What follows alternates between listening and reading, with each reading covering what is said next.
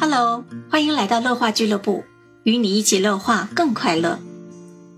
这只梅啊，生活在新加坡，但是我有困扰，因为新加坡常年都是炎热潮湿的天气，所以我总是莫名其妙的发现自己长胖。每天最愁的就是称体重。为了这件事呀，我踩过了无数的坑。唉，该怎么办呢？今天我们就来聊一聊。我们请了两位朋友来，一位是新朋友生之魅惑，他是一位很会讲儿童故事的主播哦。Hello，生之魅惑。Hello，我是生之魅惑，高兴啊参加这个会谈。我嗯坑踩过不少，等一下可以和大家一块聊一聊我踩过的那些坑啊，然后也给大家呢做一个参考吧。另一位呀是我们的老朋友元气李子。Hello，元气李子。Hello，我是元气李子。呃，今天很高兴跟我们生之魅惑一起来到芝芝美的绘画俱乐部，跟大家呃无所不聊。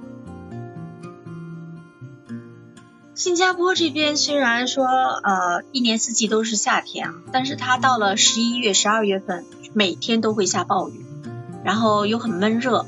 这个时候啊，每一个地方摸起来都是湿的。包括你身上都是黏糊糊的啊，晚上睡觉不开空调也是湿气很重的。然后我就发现我有一个现象啊，我就发现有一段时间我这个每天早上我起来我会去称体重，我会觉得我这两天也没吃很多东西啊，而且我很节制啊，可是我的体重啊慢慢在增加，我就疑惑了，我说怎么回事呢？我说是因为中年发福了吗？而且那个肚子也开始变大了，我就觉得不会吧，应该不会是特殊情况啊。所以那，我赶快的吧，先节食吧，然后每天早上就吃那个一颗鸡蛋，喝一点牛奶。我说从早餐开始吧，然后中午吃饭的时候也不敢多吃啊，净选的全是蔬菜，肉也不想吃了。晚餐我干脆就省掉了，我就不吃了。结果一个星期下来，我人呢脸倒是瘦了一点。但是我是觉得是浑身无力，体重还是没降，营养哎呀，我这怎么办啊？这每个人，尤其是女人都爱美嘛。那我就觉得，哎呀，很多衣服这样穿起来好丑啊。那我赶快去看个中医吧。然后就 一颠屁颠去找中医了。嗯。完了，中医一把脉，说你怎么回事啊？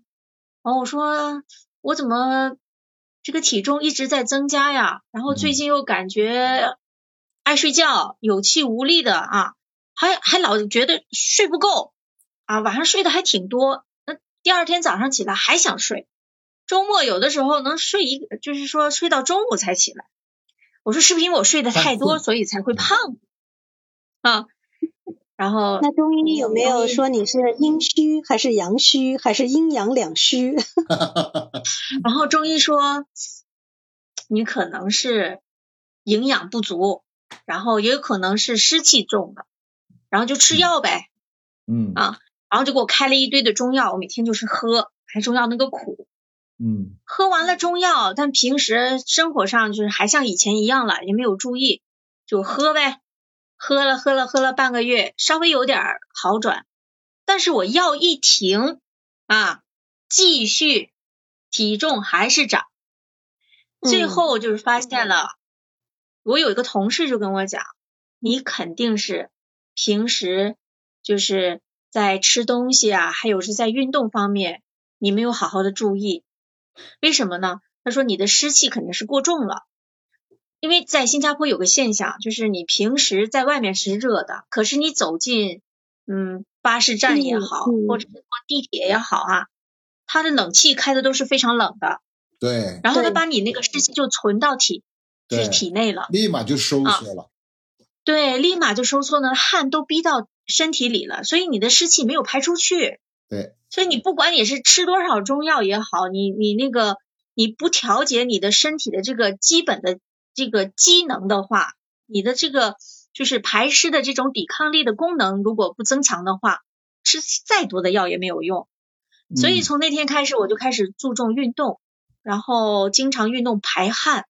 但是注意，从一个很热的环境进入一个很冷的环境的时候，一定要把汗让它先就是消掉了，你那个汗不让它再出了，然后再进入。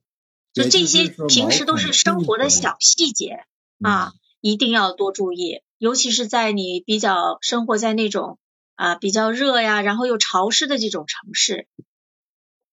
然后嗯经过这一段时间吧，运动大概也不多，一个月之后，慢慢的形成了这个规律。在饮食上也尽量吃的清淡一点，因为我其实也挺爱吃肉啊这些啊，可能蔬菜以前吃的也是不够量。我是北方人嘛，口味比较重，吃盐又多啊嗯，那在这边的这种气候条件下肯定是不行的。把嗯这两点我注意了之后，又喝了一些祛湿的茶，慢慢嗯慢慢的体重就降下来了。解决根本问题了，对，找到解决根本。根源了。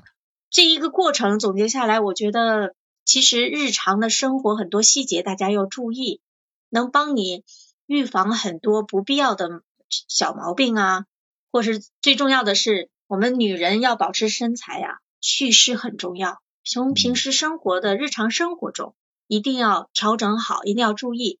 嗯，我知道你们新加坡包括香港那那个商场啊，进去简直能把人冻出来，太冷了。没错，就是这种啊。太冷但是很多人喜欢去找这种感觉啊，因为他一年四季都热惯了嘛，就找一个很冷的地方去待一天。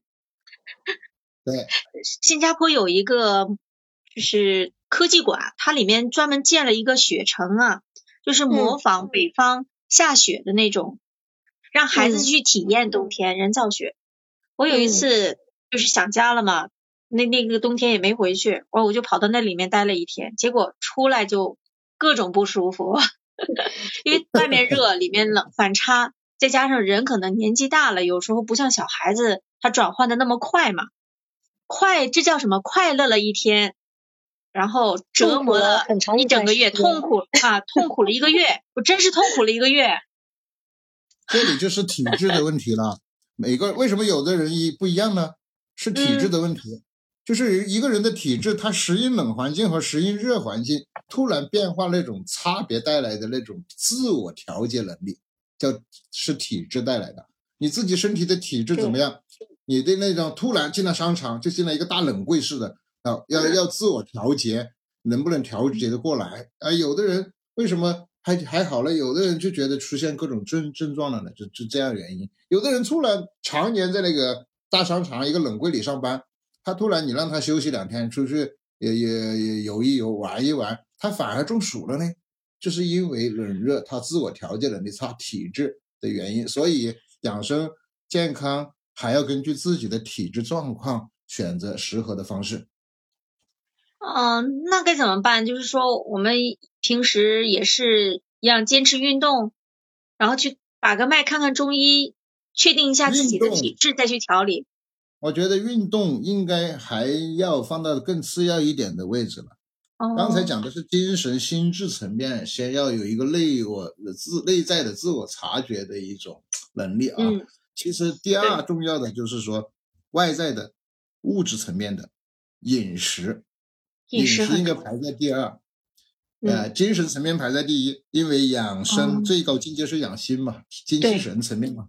对，然后就是饮食，饮食你没你没有饮食是合理的摄入能量和营养，你所有都是空谈啊。没错所，以就是说，冬季养生，因为它是以藏热量为主的一种模式，所以在吃的方面呢，应该多吃些什么呢？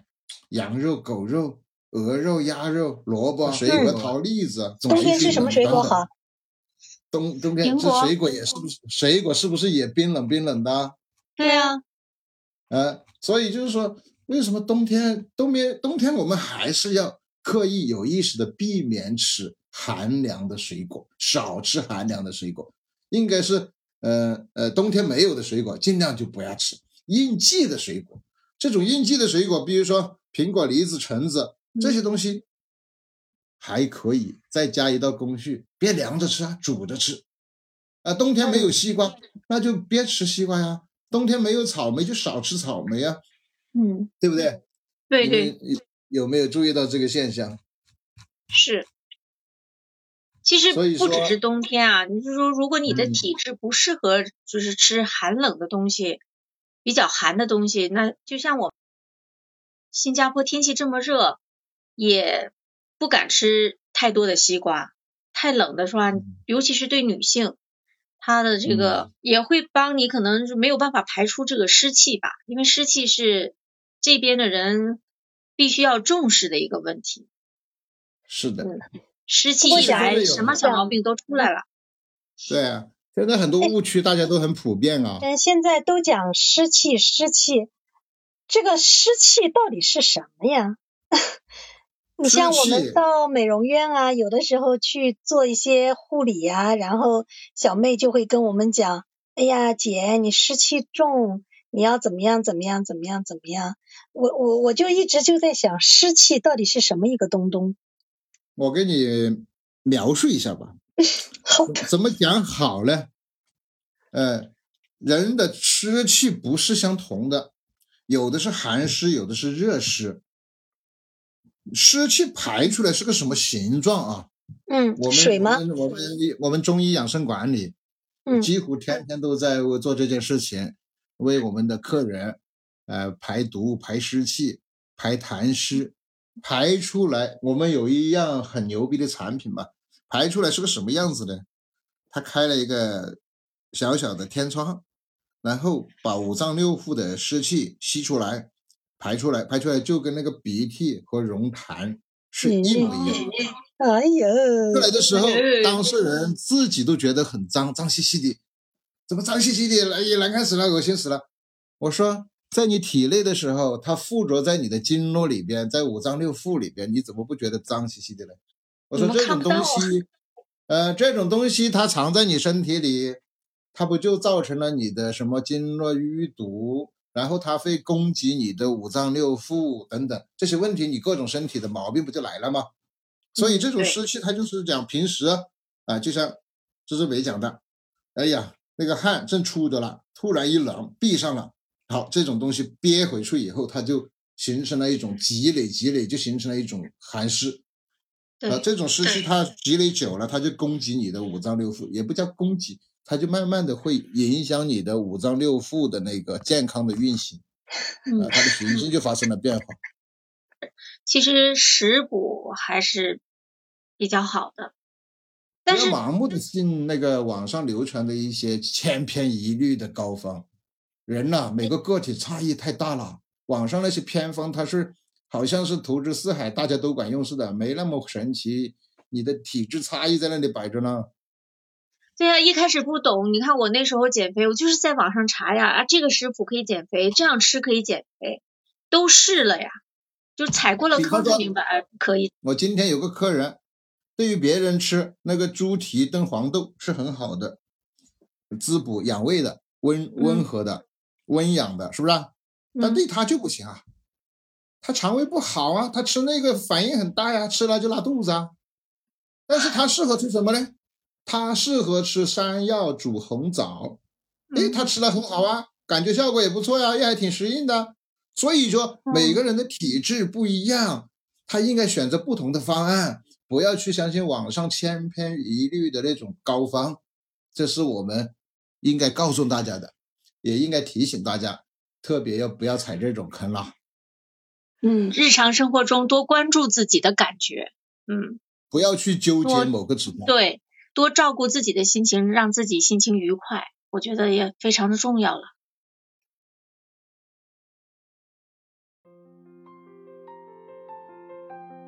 那我告诉你啊，有些电子器材，动不动你躺上去给你减几斤，那东西害死人的。哎，不要相信那些，而且你天天去称什么称，量什么体质，看一下手腕上的心率、血压，然后早上起来去称一下秤，这些细枝末节的东西也是会误导你的，因为我我现在不敢每天上秤了，不是因为往往这个细节它嗯并不能正确准确的告诉你什么问题。嗯，啊，我我我我现在把秤拿远了，我我以以前养成习惯，每天早上起来就上秤量体重，但我觉得有的时候会给自己增加烦恼，没有必要。我的那个秤是一上去就你的这个很多的东西都会叭叭叭叭叭全部出来，是我的秤也是还有骨量 BMI，你信吗？我信啊。呃，我觉得有以前是过于相信了，但是我现在已经太迷恋于这些数据了体。质差异很大，你相信那个指标？那个指标，你以为全世界的人都是按一个模型造的吗？模型而已嘛。你为什么就以前过于纠结了呀。不是，为什么跳到他设计的模型里面去呢？他说那样是健康的，我在想，他的这些模型难道不是应该是大数据吗？就是他会以很多的标大本、大、数据里边的人千差万别啊。不能商家去过于他为。什么他商家为什么他出来了这个秤？其实他就是他更多的是一种抓你的心理。对，但是商家他比方说鼓励你吃糖呢，他的广告多好啊，多打动人心啊，你还忍得住不吃吗？讲了，你们你们现在已经从经验的路上一个一个坑迈过来了，你们就是达人，我们现在也是达人啦，因为因为呃经历过经历过波折，然后成熟。找到适合自己的养生的方法。是的，是的，都各自有各自的这个体质，每个人都不一样，的的确确不能够，就是呃去随便的去在网上搜啊，然后嗯这个嗯听听道听途说啊，对吧？听这个说燕窝燕窝滋阴，就一窝蜂的去买燕窝；这个阿胶补补血，就一窝蜂的去买阿胶。是的，不可以乱补我们养生。达人的意义，我们所做的一切的意义，不在于为人们打榜样、做样板，而在于引发一些思考，引导一些关注，这就是我们的意义。其实老人说的好，其实就是什么？就是管住嘴，迈开腿。真正能做到这两步，我觉得身体不说是怎么一个倍儿棒，但是最起码身体不会有太大的问题。没错，是的同意你说法。身体好了，心情自然好了。对呀、对所以我有一句是的是的宣言叫做“为快乐健康而动”。为什么嗯快乐在前面，健康在后面呢？嗯，我们想一想，你心情不好，你健康不到哪去，是不是？对，所以你管住嘴啊，迈动腿，还要养好自己的心，这个也很重要。嗯，养心也开开很重要。心心每一天，活在当下，不不焦虑。嗯，然后我们开启不焦虑、不疲惫的人生，这才是精彩。精彩的人生就是这样来的。